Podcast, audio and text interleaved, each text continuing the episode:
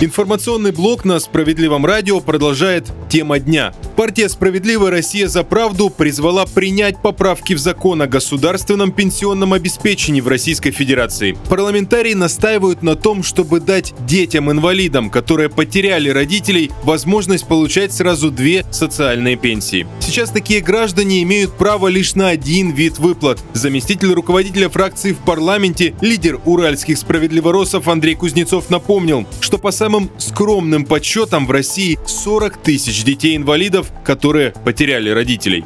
Соответствующие поправки, которые призваны поддержать самую незащищенную категорию граждан, справедливоросы внесли еще в начале этого года, но инициативу рассмотреть взялись только сейчас. У нас с вами сегодня законодательство уравнивает детей-инвалидов, которые имеют родителей, и детей-инвалидов, которые по каким-то причинам потеряли одного или двух родителей, потеряли кормильца. В чем здесь несправедливое уравнивание? То есть, если ребенок-инвалид потерял кормильца или потерял родителя, он имеет как бы право на пенсию по потере кормильца. Но, когда он с этим правом обращается к государству, ему говорят, ты должен выбрать, либо ты откажешься от пенсии по инвалидности, либо ты останешься на этой пенсии. Потому что наша пенсионная система, как сказано в заключении Комитета по труду, стоит на таких принципах, что нельзя получать две пенсии одному лицу. И вот такая странная коллизия несправедливая, потому что ну вот я сегодня Татьяне Алексеевне задавал этот вопрос, и она, в общем-то, ну, согласилась с тем, что нельзя одинаково оценивать ситуацию ребенка, у которого есть родители и у которого нет родителей. А если еще речь идет о, о ребенке-инвалиде, то это совсем как бы не одинаковая ситуация. Но с точки зрения государства мы ему говорим, нет, ты не можешь получать дополнительную меру поддержки. Именно по потере кормильца. Так вот, чтобы устранить эту несправедливость, мы предлагаем данный законопроект. Здесь все очень просто. Дети-инвалиды, которые, их там целый перечень, которые в разной степени, так скажем, лишились внимания родителей, да, потерявшие одного или обоих родителей, оба родителей которых неизвестны, или умершие одинокой матери. Дать им возможность получать пенсию по потере кормильца, потому что они кормильца потеряли и имеют на это право. Значит, сразу же скажу, что пенсии по потере кормильца кормильца, их два вида. Одна страховая, другая социальная. Ну вот им надо дать возможность просто совместить, получать и по инвалидности, и по потере кормильца. Мы считаем, что это справедливо, что нет никаких оснований для того, чтобы отказывать. И не только по причинам как бы характера справедливости, но и по экономическим причинам, на которые обычно ссылаются у нас чиновники и некоторые депутаты. Я вам хочу сказать, что речь идет, коллеги, примерно о 40 тысячах человек в нашей стране. 40 тысячах детей-инвалидов, которые потеряли родителей. Для финансирование этого полномочия. Вот мы предполагали, что с 1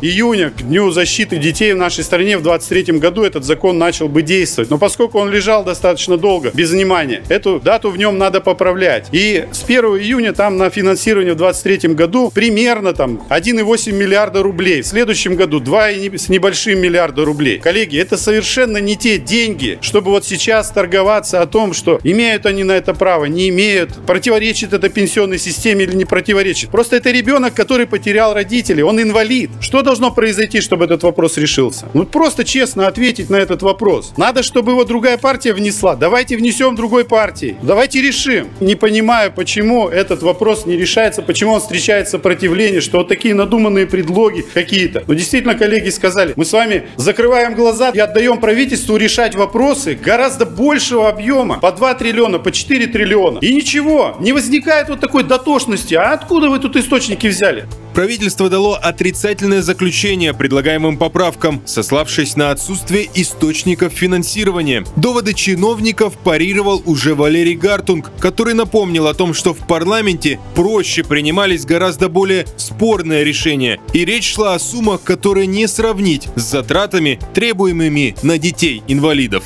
Что касается финансово-экономического обоснования, вы тут говорите о том, что, дескать, ну вот укажите там источники финансирования. Смотрите, о каких цифрах идет речь. В 2023 году нужно 1,82 миллиарда рублей, ну чуть меньше 2 миллиардов. В 2024 1,93, в 2025 2 миллиарда. То есть речь идет о 2 миллиардов в год. Коллеги, в этом зале принято решение об одобрении отрицательного акциза нефтяным компаниям в размере 3,3 триллиона рублей. Это в полторы тысячи раз больше, чем сумма, которая здесь нужна. Какие вам еще источники нужны? Полторы тысячи раз. Я думаю, что вознаграждение одного члена совета директоров из этих крупных компаний, которым вы породили тремя с лишним триллионами рублей, хватило бы для того, чтобы профинансировать все эти нормы. А вы мне говорите здесь, что у вас одного хватило бы, одного дохода, одного человека, члена совета директоров годового. А вы тут рассказываете, что денег нет. В итоге за законопроект проголосовали все оппозиционные фракции и 4 единоросса. Еще один депутат воздержался. Но 113 из 400 голосов парламентариев не хватило для принятия инициативы в первом чтении. В итоге дети-инвалиды остались без дополнительной финансовой поддержки от государства. Это была тема дня. Для вас работал Захар Письменных. Оставайтесь на волнах справедливого радио.